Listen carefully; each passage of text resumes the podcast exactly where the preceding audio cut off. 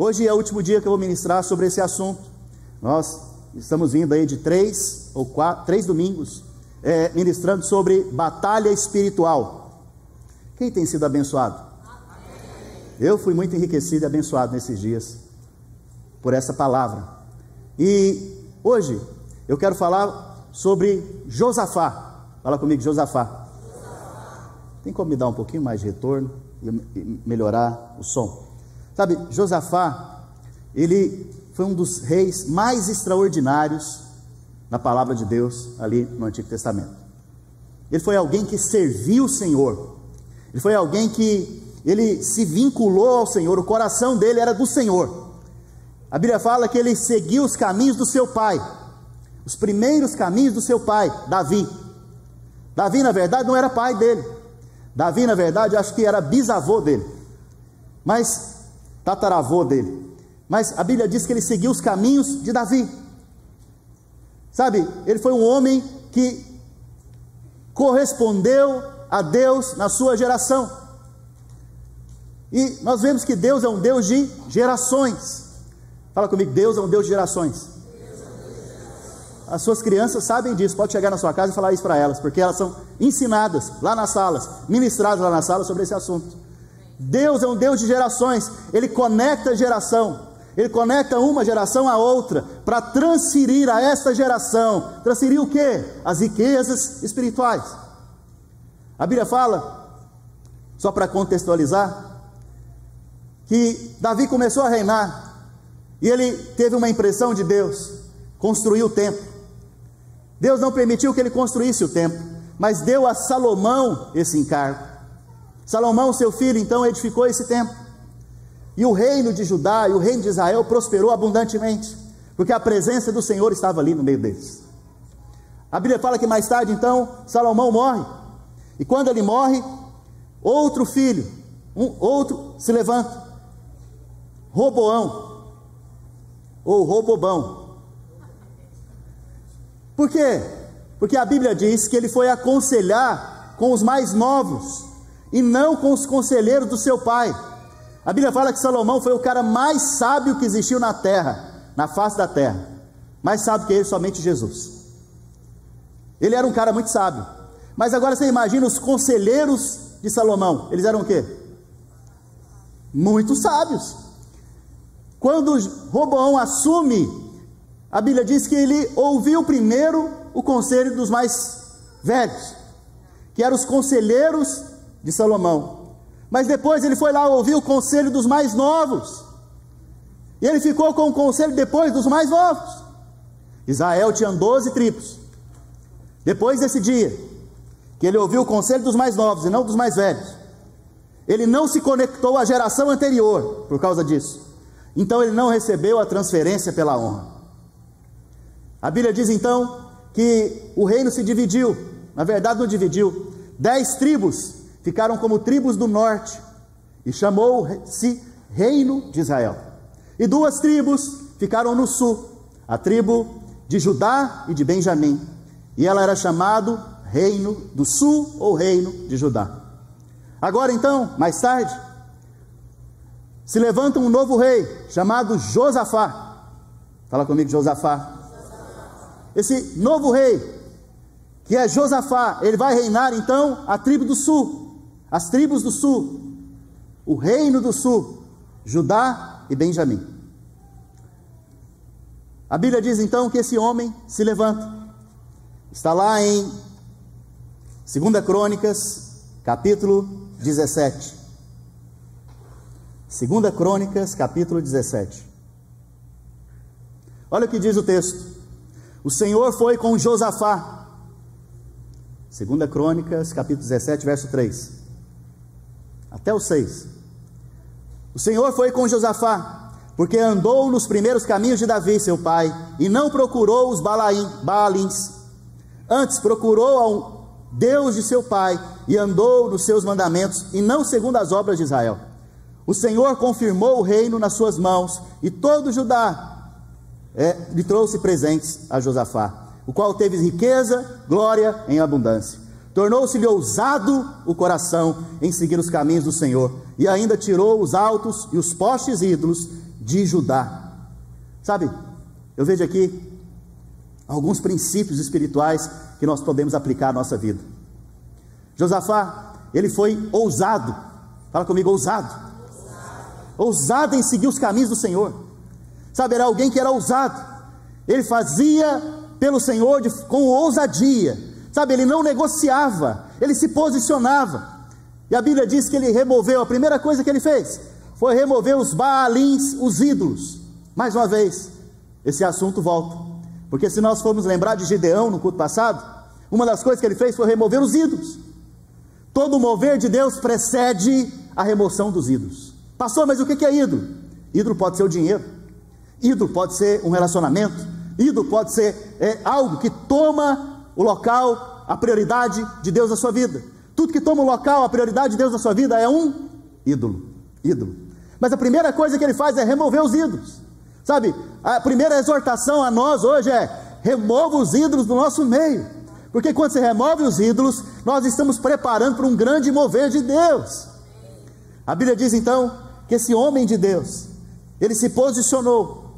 E lá em 2 Crônicas, capítulo 17, verso 7, a Bíblia diz que ele fez algo no terceiro ano do seu reinado. Olha o que a Bíblia diz que ele fez.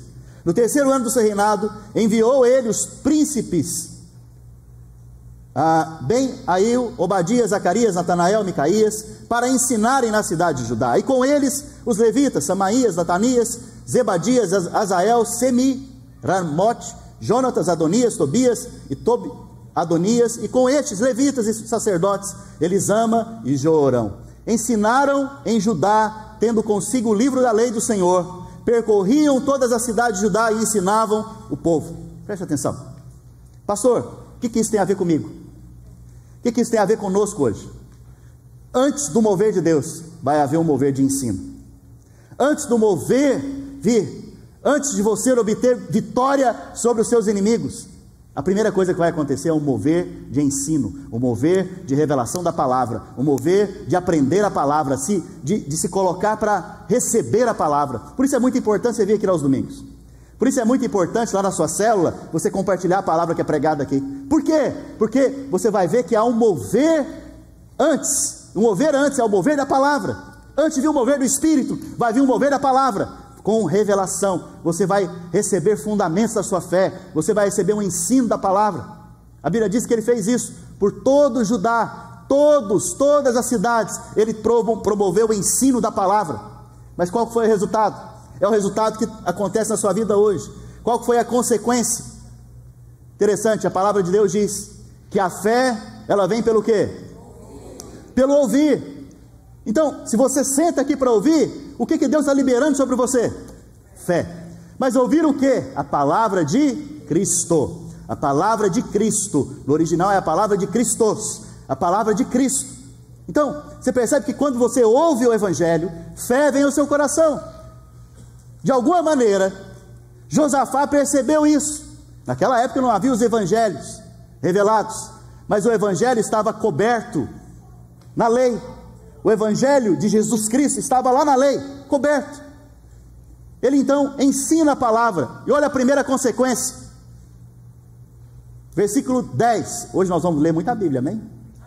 Vocês estão com fome? Olha, irmãs, vocês não vão fazer almoço hoje em casa. Aleluia. Glória a Deus. E olha, o tempo de deslocamento que você teria até chegar no restaurante ou em casa, você vai me dar ele aqui hoje. Porque nós já vamos comer aqui mesmo. Aleluia. Posso ouvir um amém? amém. Aleluia. Agora, agora até empolguei. Acho que eu vou até uma da tarde hoje. Presta atenção. Olha só o que diz o texto. Segundo, segunda Crônicas, capítulo 17, verso 10. Depois que, preste atenção, olha o contexto. Depois que veio o ensino da palavra, depois que a palavra foi liberada, ensinada, né? Depois que a palavra foi ensinada nos cultos, nas casas, nas cidades, depois que a palavra foi ensinada, olha o que, que aconteceu. Veio o terror do Senhor. Sobre quem? Sobre eles? O que está escrito ali atrás, gente? Está escrito ali atrás? Veio o terror do Senhor sobre quem? Sobre todos os reinos das terras que estavam ao redor de Judá de maneira que não fizeram guerra contra Josafá. Nós estamos falando de batalha espiritual, irmãos. A batalha espiritual é vencida pelo ensino da palavra. Muitos querem levantar, fazer guerra espiritual, aleluia, glória a Deus. Outros têm até um ministério de libertação e batalha espiritual. Você não vê isso na Bíblia. Você vê os cinco ministérios atuando fortemente. Você vê expressões do dom do Espírito para libertar as pessoas debaixo de cadeias e demônios. Mas eu preciso te dizer, a maior libertação vai vir no dia que você tiver revelação da palavra. Porque quando você tem revelação da palavra, os seus inimigos ficam com medo de você. No dia que você tem revelação da palavra, no dia que você entende o Evangelho, no dia que você entende o que Jesus fez na cruz do Calvário, os seus inimigos estão aterrorizados, com muito medo. E sabe o que, que eles fazem? Contra aquele ali eu não vou, não, porque eu sei que eu vou perder. Contra esse aqui eu não vou me levantar, porque eu sei que eu vou ser derrotado. Por quê? Por causa da palavra revelada. Por isso a coisa mais importante da sua vida é a palavra. A coisa mais importante para você é a palavra de Deus revelada no seu coração. Eu posso te dizer, é o evangelho revelado no seu espírito, no seu coração. Essa foi a primeira consequência. Os inimigos não se levantaram contra Josafá.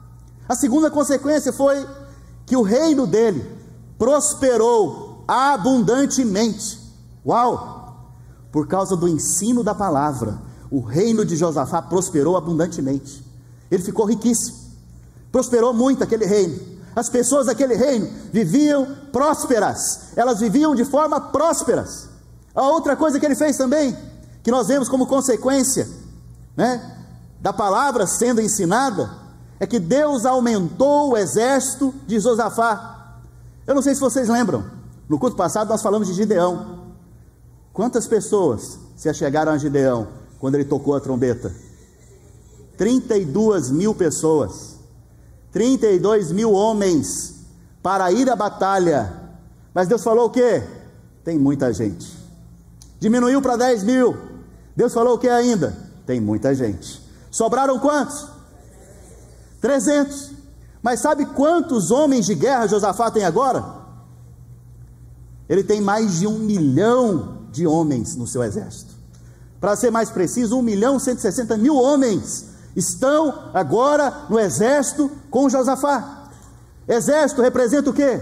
Força. Então, quando você ensina a palavra de Deus, preste atenção. Quando você ensina a palavra de Deus, Deus fortalece você.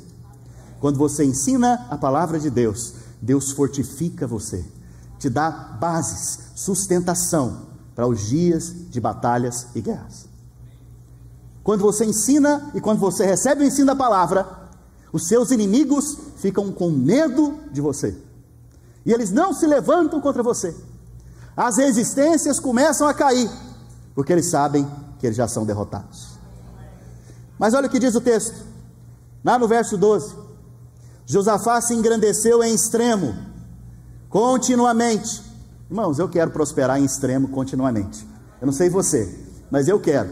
Eu quero cada semana prosperar mais. Eu não estou falando financeiramente simplesmente. Eu estou falando espiritualmente. Estou falando no meu relacionamento com Deus, no meu relacionamento com a minha esposa, com meus filhos. Eu quero prosperar nesse país. Eu quero avançar cada dia mais. Continuamente eu quero crescer e avançar mais em Deus. Esse era Josafá, irmãos. Mas qual foi o motivo que o fez prosperar tanto? Crescer extremamente, como diz a palavra. Foi o ensino da palavra. Você não pode negociar o seu culto domingo. Você não pode negociar o dia que você senta para ouvir a ministração da palavra. Porque isso te faz prosperar continuamente. Olha o que diz o texto mais: edificou fortalezas. Fala comigo, fortalezas. Cidades armazém em Judá. Olha só, preste atenção. A Bíblia fala que ele edificou fortalezas e cidades armazém. Fortalezas tem a ver com muros altos e locais seguros. Mas para construir uma fortaleza você precisa de fundamento, fundações, fundamento. Preste atenção. Aqui tem guerra. Fala comigo. Não, não tem guerra não. É tempo de paz. Aqui está tendo batalha? Não, os inimigos estão com o quê? Medo, medo, medo, terror, terror de Deus, porque Deus é com Josafá, eles são com muito medo. E em tempos de paz, o que, que nós fazemos? Nós edificamos fortalezas e guardamos em cidades, celeiros, alimentos. Pastor, o que, que é isso? Sabe, em tempos de paz, irmão, você tem que aprender a ter fundamento da sua fé. Em tempos de paz, você tem que aprender a colocar separação daquilo que não é de Deus na sua vida. Em tempos de paz, você tem que estar sobre a rocha que é Cristo, se edificando sobre a rocha. Certa vez Jesus uma, contou uma parábola: aquele que construiu a casa na rocha e na areia. E aí, quando veio a crise, quando veio o problema, quando veio a tribulação, a guerra, a aflição, quem estava com a casa na rocha, o que, que aconteceu? Permaneceu. Quem estava na, com a casa na areia, aconteceu o que? Desmoronou. Em tempos de paz, é tempo de você construir, edificar a sua vida na rocha que é Cristo. E a rocha que é Cristo é a sua palavra. Mais uma vez nós voltamos para a palavra. Não negocie a palavra, a palavra é muito importante para você. A Bíblia diz então que Josafá ele fez isso. Ele edificou fortalezas e muros altos e guardou os alimentos em cidades celeiros. Alguns historiadores e estudiosos dizem que Josafá, no seu reino, tinha alimento guardado para o período de três anos. Se tivesse uma guerra, ele poderia ficar tranquilo durante três anos, que ia ter alimento para todo mundo do seu reino durante esses três anos. Uau! O que isso tem a ver comigo? Períodos de paz, filho, são períodos que você tem que se alimentar da palavra, guardar no seu freezer espiritual as palavras que Deus está ministrando a você. Período de paz é o período que você vai se encher da palavra, se encher do alimento da palavra. Essa é a maneira que Deus te prepara para dias maus, para dia mau, na verdade. A Bíblia fala sobre o dia mau, o dia mau é um dia só. Esse dia só pode ser um período. Mas a Bíblia também fala do ano aceitável do Senhor, do ano favorável do Senhor. Então, Deus, ele tem um ano favorável para você, mas um período, talvez vai vir períodos de guerra, períodos de, de, de tribulação, de angústia. Nesse dia, você tem que estar com seus celeiros cheios, cheios do alimento da palavra. Vocês estão comigo, gente? Sabe, em tempos de paz também, é o momento que nós, além de termos os celeiros, além de criarmos é, fortalezas, sustentações da nossa fé, é o período que nós vamos definir quem vai andar conosco.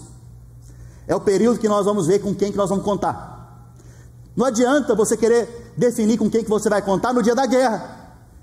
Tem que ser no dia da paz. A Bíblia fala que, lá no verso, no verso 14, que naquele momento Josafá estava contando quem eram os líderes dos seus exércitos e qual era o número daqueles que estavam com ele. E se contou naquele dia 1 milhão 160 mil homens de guerra. E ele tinha cinco, fala comigo, cinco. Cinco capitães. Assim como nós temos aqui na vida da igreja também alguns capitães. Pastor Alex, pastor Marcos, pastor Jefferson. São capitães aqui no exército, junto comigo. Né? Josafá também tinha esse, que ele decidiu que iria caminhar com ele, se unir a ele no propósito de guardar a nação e o povo de Deus. Cinco na Bíblia tem a ver com responsabilidade. Cinco na Bíblia também tem a ver com graça. Então é a responsabilidade de crer na graça de Deus que nos faz ter força no dia da batalha. A Bíblia diz então, no capítulo 20 de 2 Crônicas, que um exército numeroso se levantou contra Josafá. Preste atenção, irmãos, até aqui ele não teve guerra. Até aqui ele não teve batalha. Até aqui ele não teve luta. Mas ele foi edificado na rocha. Ele se alimentou da palavra. Ele promoveu o ensino da palavra. Agora um exército vai se levantar contra ele. E a Bíblia fala que, de repente, ele acordou um dia de manhã e veio uma notícia. Sabe aquele dia que tem a notícia má? Aquele dia que você acorda de manhã, você não está esperando. De repente vem uma má notícia. Pois é, ele acordou de manhã e veio uma má notícia. A má notícia é que Três povos vinham contra ele, numerosos, numerosos, vinham contra ele. Agora eu te pergunto: o que, que você faria nesse momento? Você tem 1 milhão e 160 mil soldados. Você tem alimento para ficar três anos guerreando. Qual era a sua confiança agora? Não, isso aí é fichinha. Deus já nos deu esse povo aí. A resposta de Josafá mostra o tanto que ele era um homem de Deus. Primeiro, a Bíblia diz que ele ficou com medo ao saber da notícia. Essa é a nossa atitude muitas vezes, ficar com medo. Medo, eu falei para vocês que é, que é o que? Incredulidade. Incredulidade. Mas tem um medo que nos afasta de Deus, que é o medo que Adão teve quando caiu, quando pecou. Mas tem um outro medo que nos leva para Deus. A Bíblia fala que Josafá estava com medo e se pôs a buscar o Senhor. Os seus medos têm que te levar a buscar a Deus. Não te fazer correr de, correr de Deus. A Bíblia diz que ele se pôs a buscar o Senhor e conclamou um jejum para toda a nação e vieram congregar com ele. Fala comigo, congregar todas as mulheres e crianças e homens, todos, todos. Isso te faz lembrar o quê? O culto de domingo. É no culto de domingo que vem as mulheres, as crianças e os homens congregar. A cada domingo nós estamos reunidos aqui para congregar, para receber da parte de Deus a vitória na nossa semana. A vitória para viver uma vida espiritual plena e abundante. A vitória contra os nossos inimigos que não são de carne e sangue. A Bíblia fala que ele apregoou esse jejum.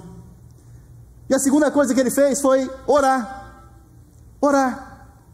Nós estamos aí há uma semana do nosso jejum. O que nós vamos fazer? Jejuar e orar. E quando ele orou, ele orou de uma maneira correta. Preste atenção aqui. Nós temos que aprender a orar a palavra. Orar de acordo com a aliança. De acordo com aquilo que Deus já prometeu. Orar a promessa. A promessa de Deus para mim e para você é que nós somos mais do que que vencedores. A promessa de Deus para mim e para você é que ele fez uma aliança conosco lá na cruz do Calvário por meio do sangue do Senhor Jesus.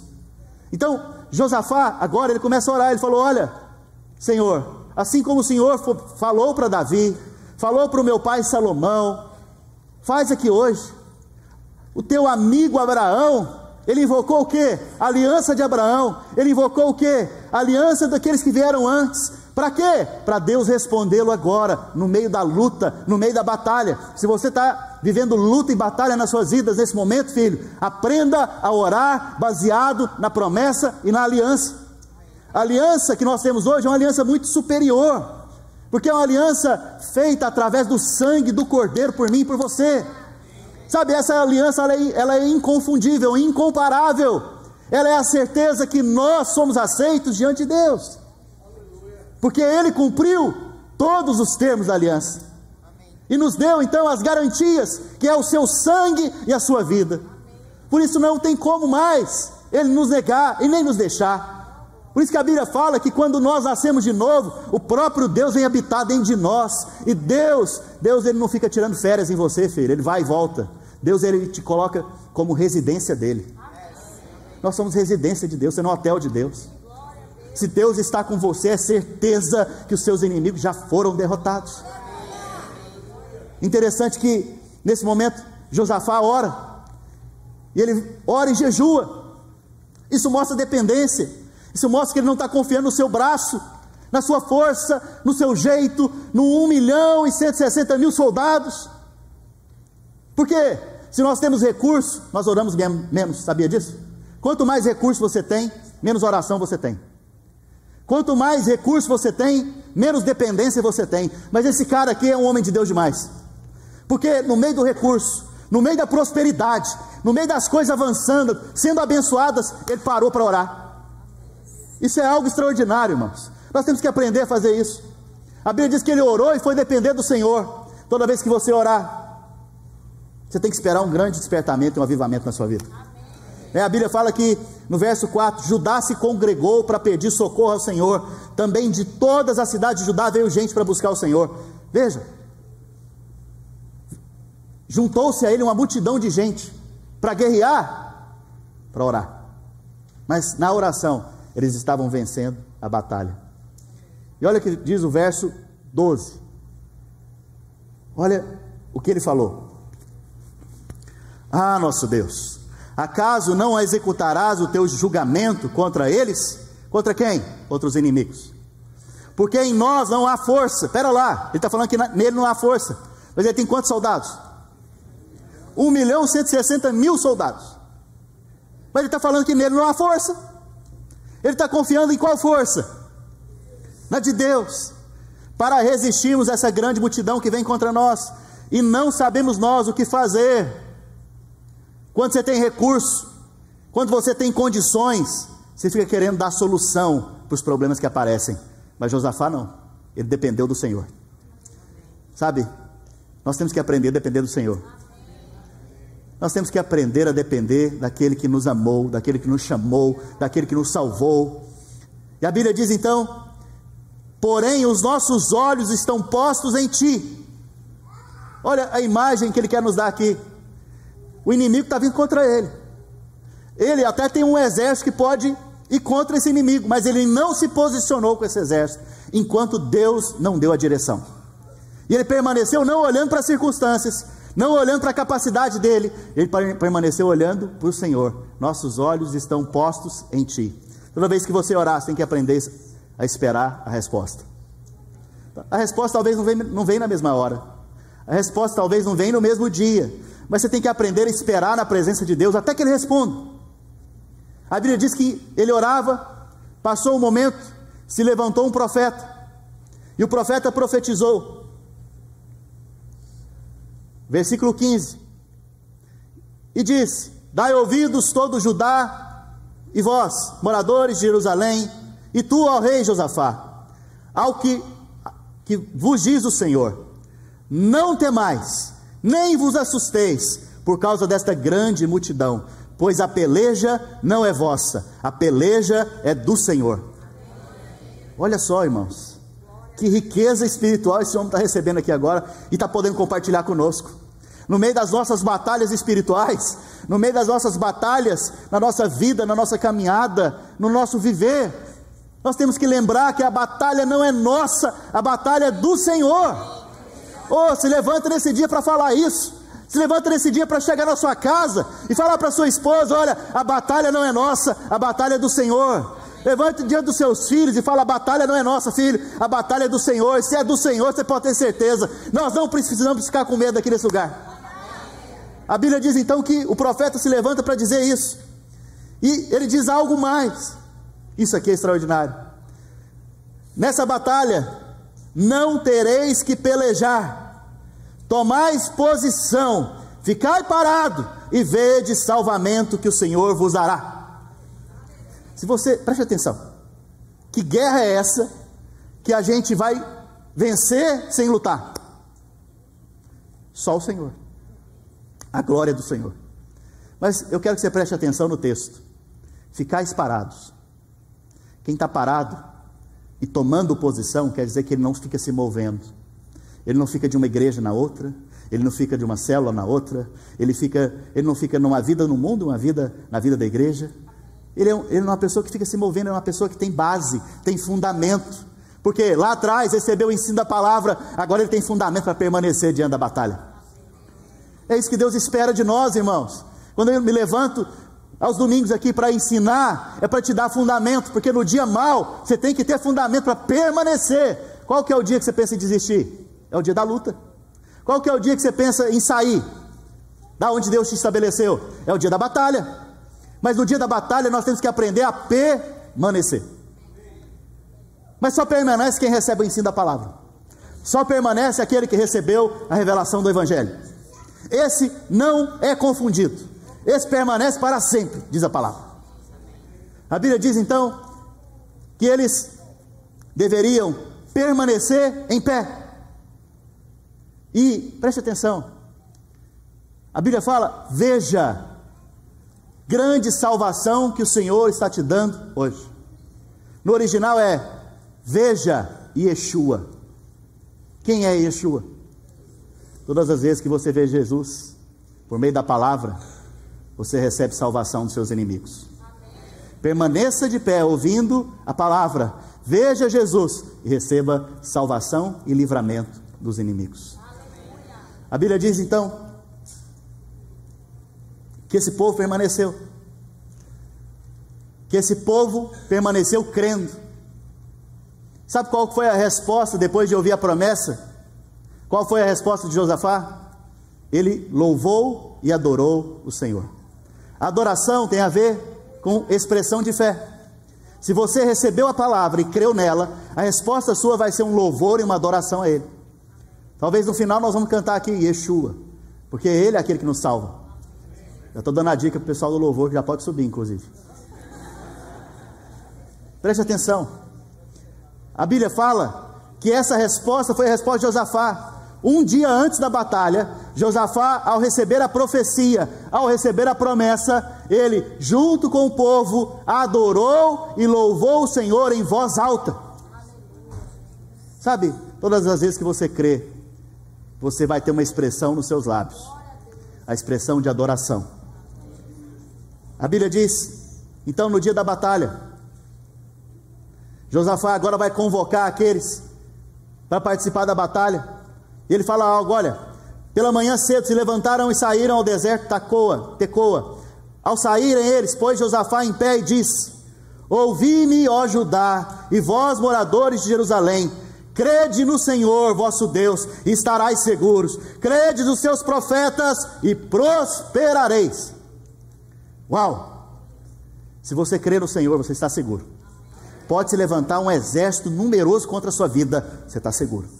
Crede nos seus profetas, você vai prosperar no dia da batalha. Crede naquele que está liberando a palavra de Cristo sobre a sua vida, você vai prosperar no dia da batalha. Você vai receber vitórias no dia da sua batalha. Sabe, Josafá, ele liberou uma chave espiritual aqui. Quem tem fé, filho, no que Deus fala, esse vence. Quem tem fé no que Deus diz, esse anda em vitória. A coisa mais importante nesse auditório aqui hoje para Deus é a sua fé. Ele olha ele olha aqui agora e vê quem tem fé, porque quem tem fé, ele vai liberando a promessa dele sobre a sua vida. Sabe, ele está olhando aqui agora e está vendo quem tem fé, e quem tem fé vai vencendo no meio das batalhas. E quem tem fé diz amém, aleluia. Agora, Josafá vai preparar o exército. Eu não tenho tempo para ler tudo, leia em casa, é muito importante você ler. Mas ele vai preparar o exército agora para a batalha. E a Bíblia diz que ele foi consultar com os príncipes, com o povo, e a decisão que ele tomou foi colocar a equipe de louvor na frente do exército.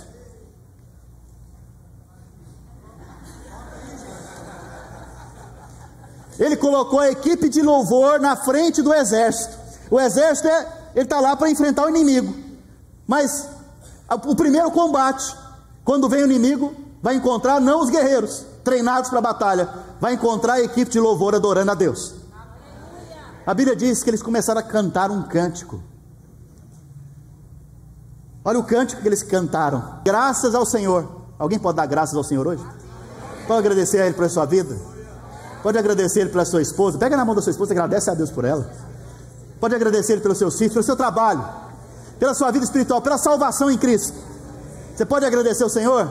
Rendei graças ao Senhor por quê? Porque a sua graça, a sua misericórdia, ela dura para sempre. Eles cantaram só essa frase, só esse refrão da música.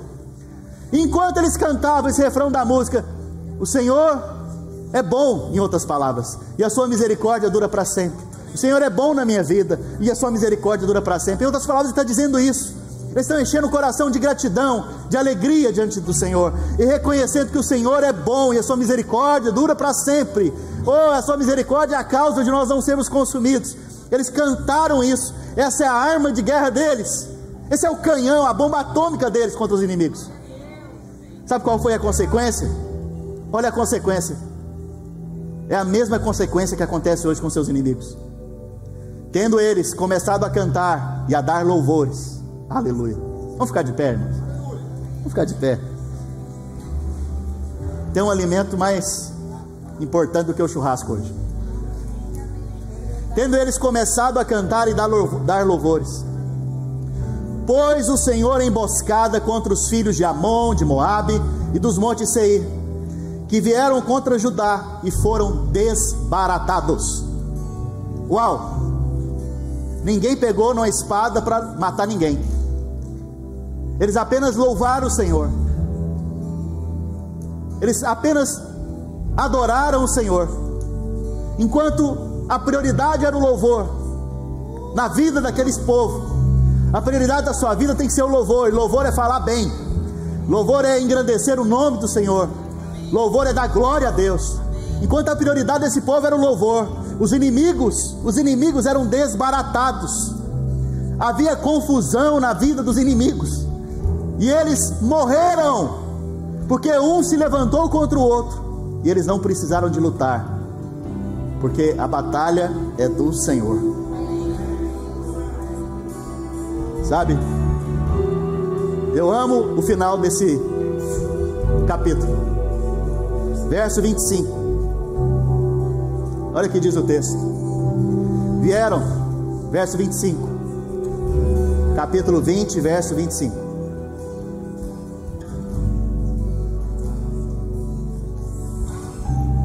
Vieram Josafá e o seu povo para saquear os despojos de guerra. Depois da guerra, o que, que tem? Despojos. E acharam entre os cadáveres riquezas em abundância. Isso aqui, se a Bíblia está falando que tinha riqueza em abundância, é porque tinha muita riqueza ali. E objetos preciosos. Tomaram para si mais do que podiam dá o que eu preciso. Não, Deus vai te dar mais do que você pode receber. Podiam levar, e três dias saquearam o despojo, porque era muito. Nada está na Bíblia por um acaso. Isso aqui, na verdade, é a vitória que Jesus na cruz do Calvário conquistou para nós. E há tanto despojo, há tanta riqueza, que nós não conseguimos receber tudo de uma vez. E nós dia a dia vemos aqui para receber mais vitória, mais dispor de guerra. E coisas preciosíssimas Deus vai falando conosco. Pedras preciosas o Senhor vai nos dando. E eles demoraram quanto tempo? Se você é membro dessa igreja, você já foi ensinado a respeito do terceiro dia. Você sabe que ao terceiro dia Jesus vai voltar. Nós estamos aqui recebendo os despojos da cruz, da vitória que nós recebemos do Senhor na cruz do Calvário. Durante esses três dias, estamos recebendo mais do que merecemos, mais do que podemos receber. Nós estamos a cada dia recebendo mais do que podemos carregar. Mas durante três dias estamos fazendo isso. Por que três dias? Porque quando ele voltar, você não vai precisar mais de despojos. Quando ele voltar, ele vai proclamar algo. A Bíblia diz que Josafá chamou aquele lugar de vale da bênção, o vale de aflição, o vale de angústia, o vale de desespero, o vale da guerra. Deus transformou em bênção para Josafá. Quando Jesus voltar, a cruz do Calvário, que era o lugar da aflição, da angústia, Deus vai proclamar a vitória e a bênção sobre a sua vida. Mas mais do que isso, a angústia, a aflição que você está vivendo hoje, Deus chama esse lugar de vale da bênção. Receba hoje então o vale da bênção. Receba hoje os despojos de guerra. Receba hoje a vitória em Cristo Jesus. Vamos encerrar adorando o Senhor. Aleluia.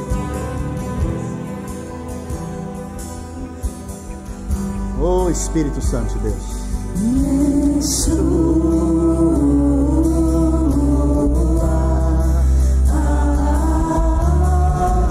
Enquanto você adora os seus inimigos, estão sendo desbaratados, estão caindo.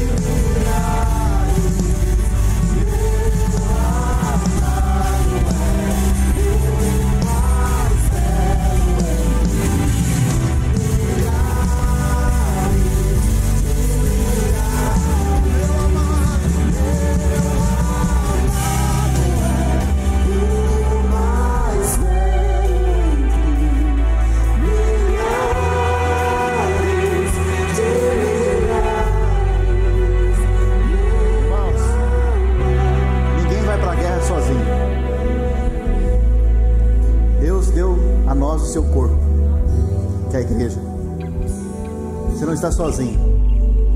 Quero que você passe a mão, se você tem liberdade, no ombro da pessoa que está ao seu lado agora.